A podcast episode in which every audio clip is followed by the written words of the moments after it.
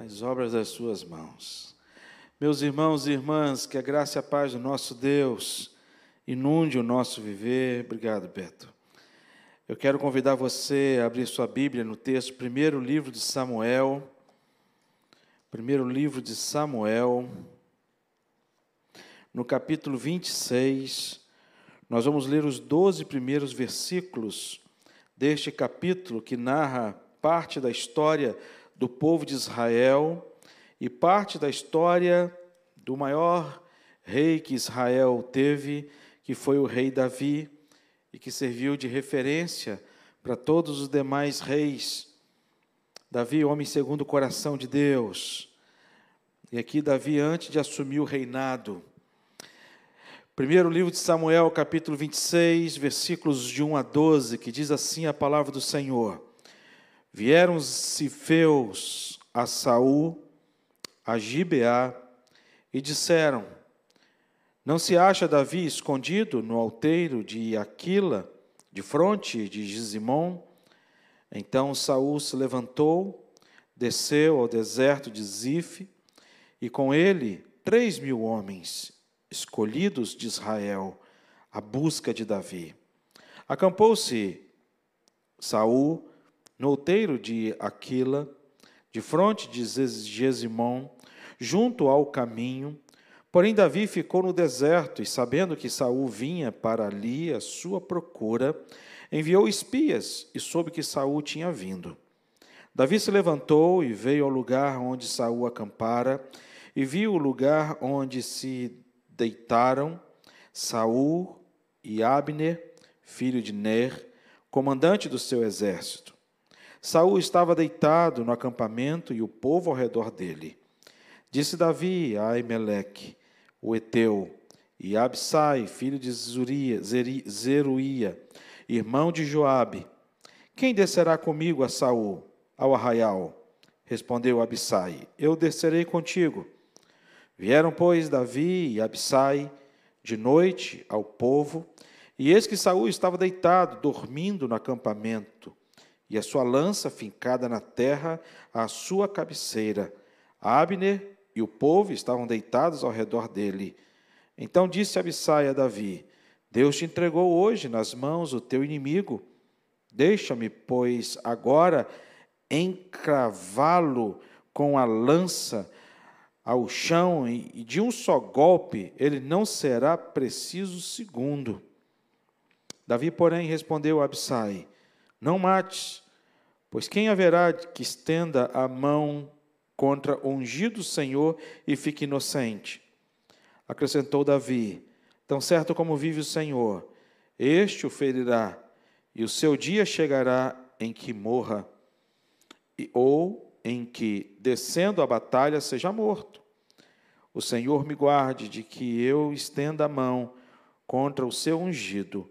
Agora, porém, toma a lança que está à sua cabeceira e a bilha da água e vamos-nos.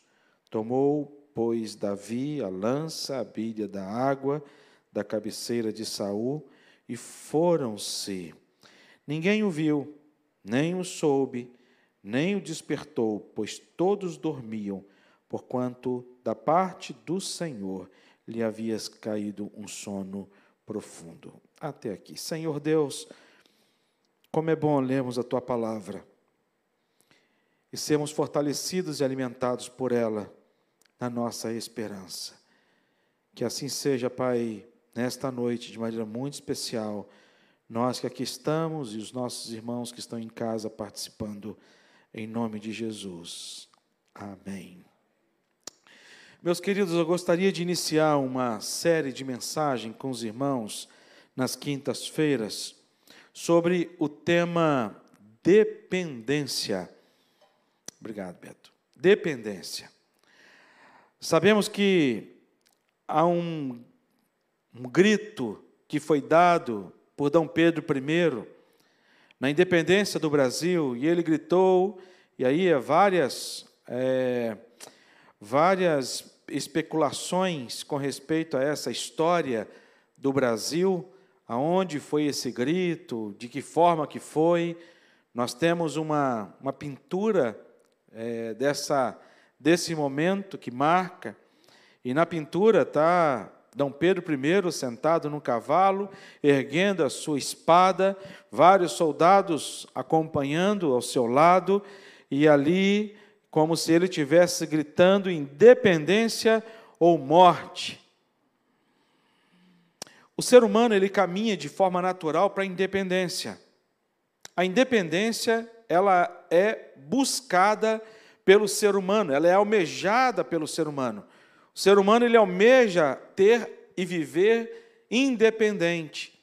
A gente percebe isso quando somos crianças e quando crianças nós temos uma total dependência dos nossos pais. Chegamos na adolescência e começamos a descobrir na adolescência, até mesmo na pré-adolescência, porque cada vez que cada vez que o ano passa, as coisas estão acontecendo mais, mais de forma mais precoce. Já na pré-adolescência, alguns pré-adolescentes querendo viver a, a essa independência. Na adolescência, de maneira mais clara e objetiva, e na juventude, quando escolhe então a sua profissão, quando tem a sua formatura, quando constitui a sua família, traz ao coração do jovem essa sensação de independência, tão requerida, tão buscada e tão é, é, é, lutada. E quando a gente olha para a vida adulta, a gente percebe que há consolidação dessa independência. Tenho o meu próprio salário, tenho o meu autossustento, já tenho condições de sustentar a minha própria família, como se a independência tivesse sido alcançada. Quando a gente olha para o caminho natural do ser humano, a gente percebe que o ser humano, de fato, ele, ele caminha para essa independência para viver esta independência. Ah, mas quando a gente olha para a vida espiritual, é diferente da vida natural. Na vida espiritual, enquanto mais maduro nós nos tornamos, mais dependentes nós ficamos e nos sentimos. E é isso que eu gostaria de tratar com os irmãos durante este tempo. Eu percebo de maneira muito clara algumas pessoas querendo viver uma vida autônoma espiritualmente, uma vida independente espiritualmente. Quando a gente olha para as Escrituras, e eu percebo, por exemplo, como Moisés, ele era alguém que não queria em momento nenhum ser viver a independência diante de Deus. Ele não, ele não queria viver a independência espiritual, pelo contrário. No entanto, que logo no Êxodo, capítulo 3, logo no início, vai dizer o seguinte: Então disse Moisés a Deus: Quem sou eu para ir a Faraó e tirar do Egito os filhos de Israel? E Deus vai dizer para ele: Eu serei contigo.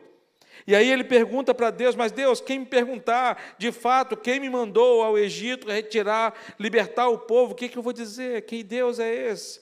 E ele vai dizer: Diga que eu sou, eu sou, te enviou. Quando a gente olha para a história da Bíblia, a gente percebe a história do homem mais sábio que existiu na face da terra. Segundo a palavra de Deus, este homem foi Salomão. Salomão foi o homem mais sábio que existiu na face da terra. E Salomão, é, trazendo algumas lições para a gente, ele vai dizer para a gente não viver na independência, pelo contrário, viver na dependência de Deus. E ele vai dizer para a gente, em Provérbios 3, 5, confia no Senhor de todo o seu coração, não te estribes no seu, seu próprio entendimento. Salomão ele vai dizer isso. E aí eu percebo e eu paro e penso que algumas pessoas elas se sentem melhores e maiores do que Moisés, se sentem mais sábias do que Salomão, porque são pessoas que resolvem viver uma vida de independência para com Deus. Algumas pessoas que chegam para Deus e falam: Senhor, algumas áreas da minha vida, ou todas as áreas da minha vida, eu não preciso do Senhor. Eu já sei o suficiente para poder resolver os meus problemas. Eu já tenho o suficiente para poder me suprir diante de todas as minhas necessidades. Quantas pessoas erraram? E quantas pessoas estão errando? E quantas pessoas ainda vão errar?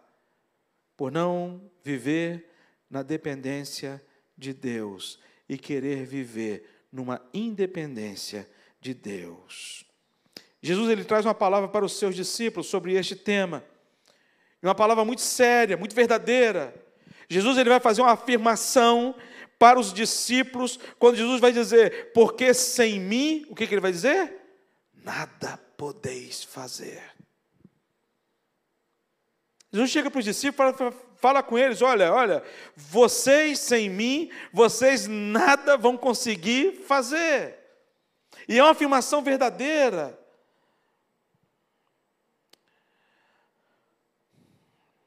Charles Spurgeon, ele fala o seguinte: jamais tente viver do velho maná. Falando da dependência de Deus, na época em que o povo estava no exílio, aliás, no deserto, atravessando o deserto, ele vai fazer esta referência: jamais, vi, jamais tentes viver do velho maná, nem procures encontrar auxílio no Egito. Tudo precisa vir de Jesus, ou estarás arruinado para sempre. O caminho espiritual é na contramão do caminho natural. O caminho espiritual, ele, o caminho natural, ele caminha para você, ao longo da sua vida, você buscar a sua independência, sua independência das suas decisões, sua independência financeira, sua independência para você construir a sua família, sua independência para você ter o seu carro e poder sair na hora que você quiser, a independência para você viver é a sua vida sem ter que dar satisfação a ninguém ou ficar na dependência de alguém. Mas quando se fala na vida espiritual, quanto mais experientes nós nos tornamos, mais dependentes nos tornamos do Senhor Jesus Cristo. Esse, esse texto é, mostra para a gente que Davi, ele mais uma vez poupa a vida de Saul. Davi, ele está sendo perseguido por Saul. Saul é alguém que sabia que Davi ia se propôs, já havia sido consagrado para ocupar o seu posto. Saul então propõe uma grande caçada a Davi. E por duas vezes, tanto no versículo capítulo 24 quanto no capítulo 26, você vai perceber que há muita semelhança nos detalhes. Davi, Saul, ele levanta três mil homens, tanto no capítulo 24 como no capítulo 26, e são homens escolhidos de Israel para poder perseguir Davi. O texto fala que ele saiu em busca de Davi. No versículo 2, ele vai dizer que ele foi em busca de Davi, mas não foi para buscar Davi, para levar Davi de volta para Israel. Foi levar Davi morto, a intenção dele era matar Davi. A intenção dele era, de fato, matar Davi. E nesse capítulo 26, Davi, então, ele se esconde, se escondendo de Saul, soube que Saul estava próximo a ele, ele então envia espias para poder ter a, a confirmação de fato que Saul estava ali, e ele então, ele consegue viver ali uma grande experiência, uma grande experiência de uma ação de Deus, que a gente percebe a ação de Deus e a mão de Deus sobre a vida de Davi, nos pequenos detalhes, nas pequenas palavras. E a gente fala a respeito desse tema, dependência, a respeito desse texto que nós acabamos de ler. E o primeiro ponto que eu queria conversar com os irmãos sobre dependência, que dependência é persistir diante das adversidades. É o texto me ensina isso. Persistência, é, é, dependência é persistir diante das adversidades. E o texto do versículo 2 vai dizer: Então Saul se levantou e desceu ao deserto de Zefir, Zifir, e com ele três mil homens escolhidos de Israel para buscar Davi. Havia uma busca implacável a Davi. Davi sabia que Saul buscava buscava-o não apenas para poder levá-lo para Israel, mas Davi ele sabia que a intenção daqueles três mil homens, a sua caça, era para poder tirar a sua própria vida. E Davi então ele vive e, e, ele expressa, ele testemunha para a gente essa, essa persistência diante das adversidades. E a dependência é isso. Você depender de Deus é quando você vive uma situação em que você não consegue resolver por si só. Porque se todas as situações eu conseguisse resolver com as minhas próprias forças, com as minhas próprias habilidades, eu não precisaria de Deus. Mas a vida, ela separa momentos para a gente, em que a gente enfrenta algumas circunstâncias, que a gente olha para as circunstâncias, a gente chega à conclusão, essas circunstâncias, elas são maiores do que eu. Davi nos ensina como devemos persistir diante das adversidades. E esse ensinamento que Davi nos passa, ele nos passa através não apenas deste texto que nós lemos, mas eu gostaria que você botasse a sua mão aí na Bíblia, no Salmo, no 1 é, Samuel, no capítulo 26, e abrisse sua Bíblia no Salmo de número 142.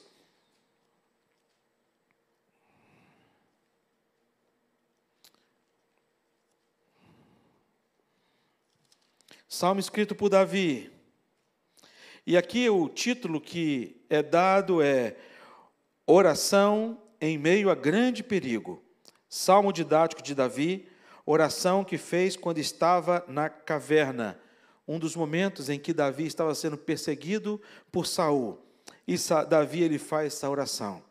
E nessa oração, Davi ensina para a gente como que nós devemos persistir. E essa persistência não é apenas uma habilidade de, de saber lutar, de saber brigar, não é ter força, não é ser uma pessoa valente, não é ser uma pessoa brigona, não é ser uma pessoa que tem uma autoestima elevada, não é uma pessoa que tem uma confiança tão grande em si mesmo que ele vai chegar ao ponto de dizer: Olha, eu vou resolver todas as paradas, eu vou conseguir. Não é não é alguma coisa de alta ajuda, em que ele traz ao seu coração uma alta ajuda, uma, uma, uma, uma força interior no seu intelecto que o faz ser fortalecido por conta de alguma coisa interior.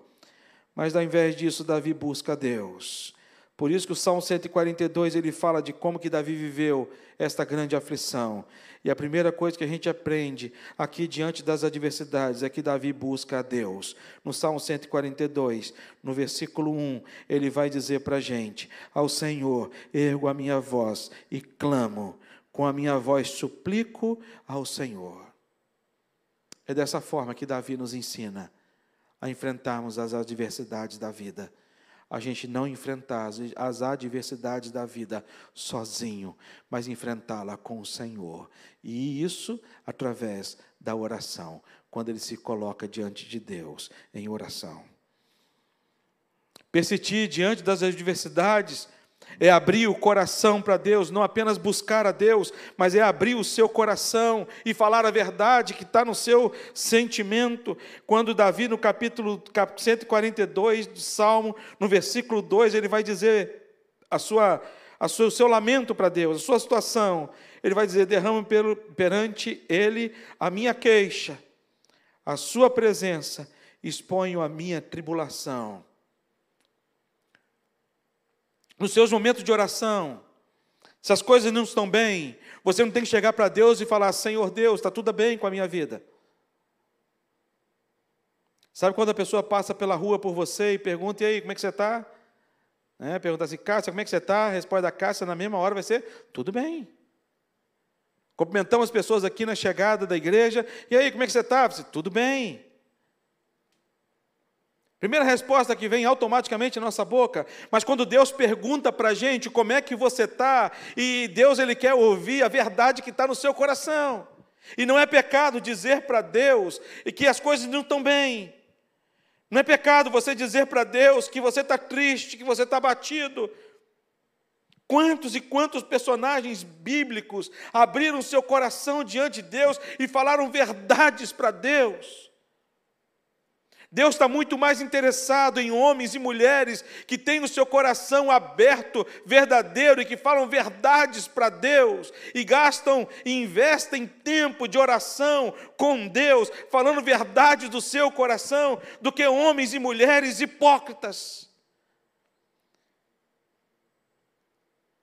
que não tem um tempo com Deus para abrir o coração e dizer das mazelas que existem no coração. De chegar para Deus e dizer: Deus, quão, quão distante eu estou do Senhor. Talvez como Jeremias, chegar para Deus numa oração e perguntar para Deus: Senhor, por que, que eu nasci? Perguntar para Deus: Senhor, por que, que minha mãe não foi à minha sepultura? Ou por que minha mãe não permaneceu grávida perpetuamente? Porque eu saí do ventre materno tão somente para ver de tristeza e para que se consuma de vergonha os meus dias.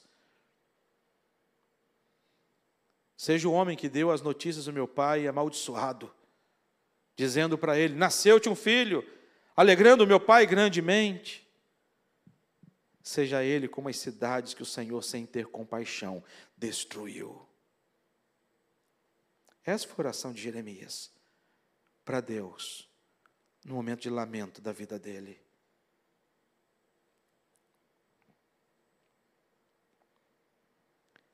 Persistir diante das adversidades é você chegar para Deus e reconhecer, buscar a Deus, abrir o seu coração e reconhecer que Ele tem poder diante de todas as coisas e que você não é nada. O salmista Davi, no versículo 3 ao versículo 7 desse salmo, ele vai dizer: Quanto dentro de mim me esmorece o espírito. Olha o que o salmista está dizendo.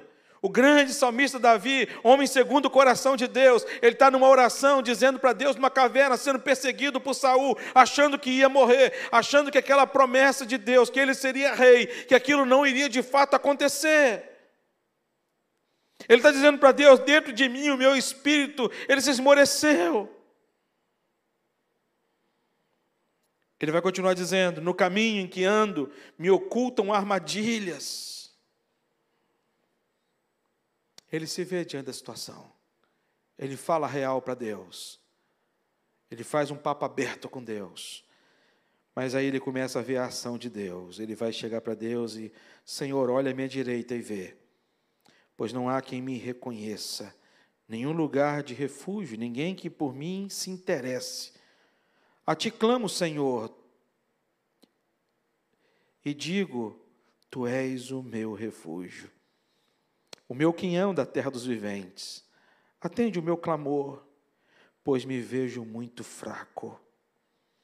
Livre dos meus perseguidores, porque são mais fortes do que eu.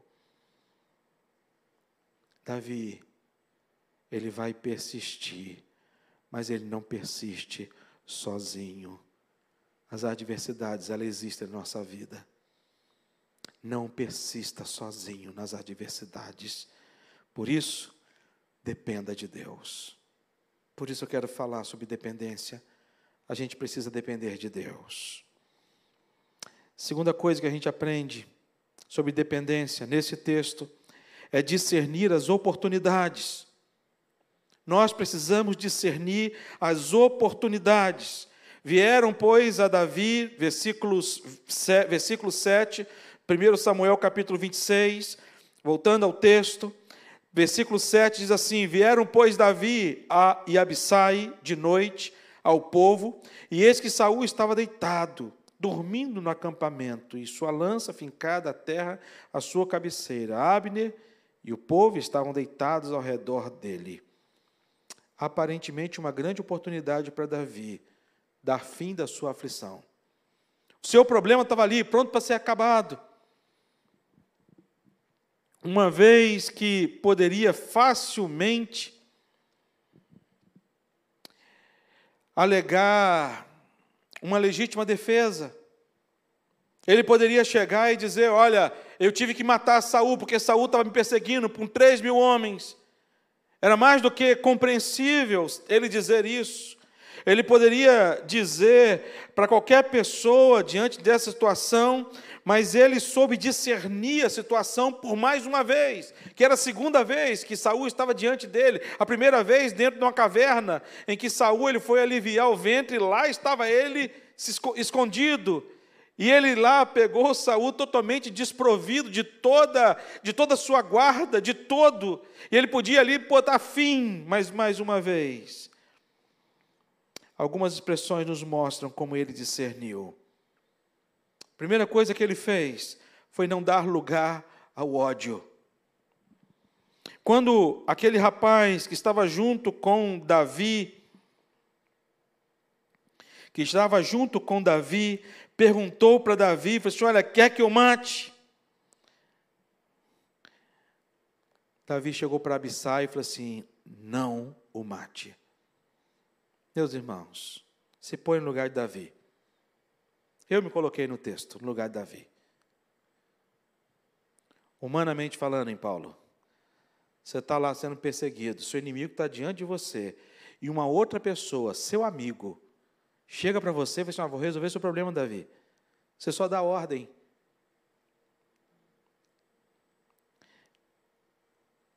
Algumas expressões nos mostram como que ele discerniu, e o discernimento foi: Davi não deu lugar ao ódio. Segunda coisa, não deu lugar à sua própria vontade. O versículo 9 ele vai dizer: Pois quem haverá de estender a mão contra o ungido do Senhor e fique inocente? Davi resolveu esperar em Deus, quando ele vai dizer: E o seu dia chegará em que morra, seja de morte natural, seja através de uma grande batalha. Davi ele vai dizer e ensinar para a gente e para aquele jovem que lá estava com ele, Abissai, que a nossa dependência não vem da nossa própria força, mas vem do Senhor. E por isso que Davi é homem considerado segundo o coração de Deus, porque Davi soube esperar o tempo de Deus e não fazer do seu próprio tempo. Terceiro lugar, Davi ele ele de fato demonstra para a gente, ensina sobre a dependência, porque ele resiste à influência das pessoas. Ele resistiu às influências.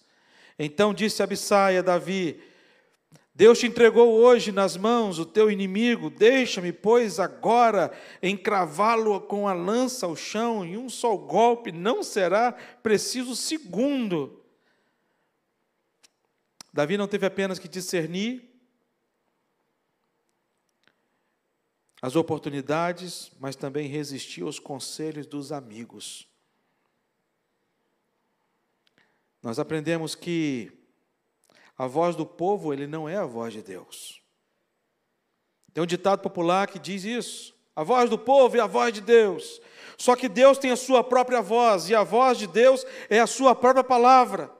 Deus não tem outra voz a não ser a sua palavra. E aqui no texto a gente percebe isso de maneira muito clara, não apenas uma vez, mas no versículo, capítulo 24, versículo 4, diz assim: Então os homens de Davi lhe disseram: Hoje é o dia o qual o Senhor te disse: Eis que entrego nas mãos os teu, o teu inimigo. E far-lhe-á o que bem lhe parecer. Perceba que tanto tanto os homens de Davi no seu exército como Abissai, eles dizem o seguinte: Eis que eu te entrego nas mãos, como se Deus estivesse falando. A voz do povo não é a voz de Deus. Segunda coisa que a gente aprende a resistir às influências das pessoas, é que Satanás ele usa até mesmo os amigos mais próximos para nos distanciar da vontade de Deus. Lembra do caso de Jesus, quando Pedro ele chega para Jesus e vai dizer para Jesus: Jesus, para com esse negócio desse plano de morrer, esquece esse negócio. Jesus olha para Pedro e sabia que aquilo não vinha de Pedro, e olha para Pedro e não diz para Pedro: arreda-te, Pedro. Mas Jesus diz o que? Arreda-te, Satanás. Porque sabia que Satanás estava usando a própria vida de Pedro. E quantas vezes nós vemos pessoas, amigos próximos, trazendo conselhos, não da parte de Deus, mas da parte de Satanás para muitas pessoas. E ele não ouviu a voz de Abitai, ele não ouviu a voz das pessoas, porque a voz de Deus, ela é inconfundível. A voz de Deus é inconfundível. A gente sabe, porque é atestado o nosso coração pela ação do Espírito Santo de Deus. Quarto e último lugar, para poder encerrar. Quando falamos de dependência, nesse texto, dependência é desistir, é decidir e esperar no Senhor. Acrescentou Davi, versículo 10: Tão certo como vive o Senhor, este o ferirá, ou o seu dia chegará em que morra, ou que, descendo a batalha, seja morto. Decidi esperar pelo Senhor, nem sempre é fácil. Porque geralmente a gente quer as coisas, geralmente, quase sempre, a gente quer as coisas do nosso jeito, no nosso tempo e na quantidade que a gente quiser. O ser humano ele é assim. Davi ele decide esperar no Senhor. E uma coisa impressionante que eu vejo nesse texto é que Deus ele, o texto vai dizer para a gente que Davi ele foi com Abissai recolher a lança de Davi, de Saul. E o texto traz uma expressão maravilhosa que eu fico maravilhado em ver essa expressão quando ele vai dizer que o Senhor lhes havia caído profundo sono. Quando a gente vai no hebraico, a gente vai pesquisar esse profundo sono, é o mesmo termo que Deus usa quando Deus ele fez cair um profundo sono em Adão, a ponto de fazer uma cirurgia em Adão, retirar de Adão uma costela e Adão não acordar, nem sentir. O que, que o texto está dizendo? Que Deus ele anestesiou aqueles 300 homens podia cair o temporal, o mundo podia acabar, mas aqueles 300 homens, nem Saul, iam acordar. Isso quer dizer o quê? Que Davi, embora cercado por, aliás, 300, 3 mil, os 3 mil homens, todos eles foram, tomaram uma injeçãozinha de Deus, um dormonide, Deus deu um dormonite para cada um deles. Depois foi lá e deu um, uma anestesia em cada um deles. E eles foram lá, tiraram a lança, recolheram a bilha de água e nenhum deles acordou. Isso quer dizer o quê?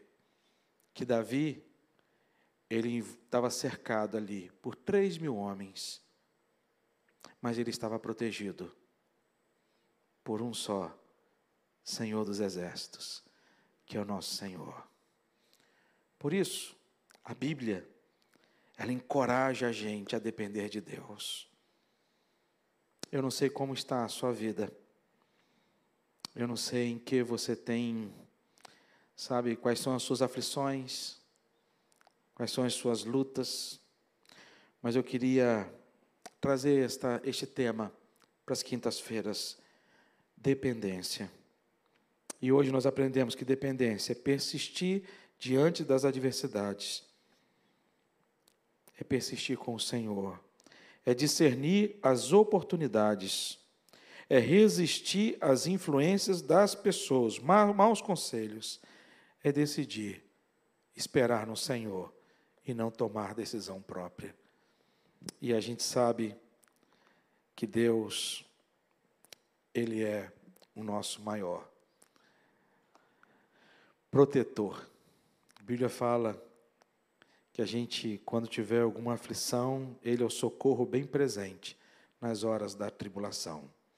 Que Deus assim nos guarde, nos proteja e nos abençoe. Vou pedir a Eveli que venha aqui à frente orar, apresentar diante de Deus as nossas orações, nós temos clamado a Deus e nós somos uma igreja que temos vivido nessa dependência, temos a nossa reunião de oração às terças-feiras no Facebook da igreja, às 15 horas.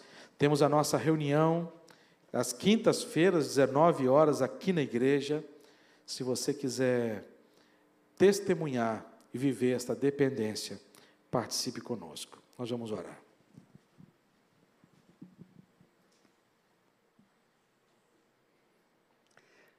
O nosso coração se alegra, ó Deus, porque dependemos de Ti. Por nossas forças, nós não conseguimos prosseguir. Louvamos o Teu nome, ó Deus, por tão grande amor por nós. Sabemos que as nossas lutas, o Senhor as conhece todas, mesmo antes da gente proferir cada uma delas. Mas o que alegra o nosso coração é saber que, além do Senhor conhecer, o Senhor também providencia o que é melhor para nós. Por isso, Senhor, declaramos a nossa dependência tua. O Senhor, que é o nosso socorro bem presente em toda e qualquer tribulação e situação. Louvamos o teu nome por isso, ó Deus engrandecemos o teu nome. Somos tão pequenos e não temos forças para caminhar. Por isso, Senhor, nós clamamos e oramos a Ti. Queremos ouvir a Tua voz, a Tua direção, Senhor. Fala ao nosso coração o que é melhor para nós.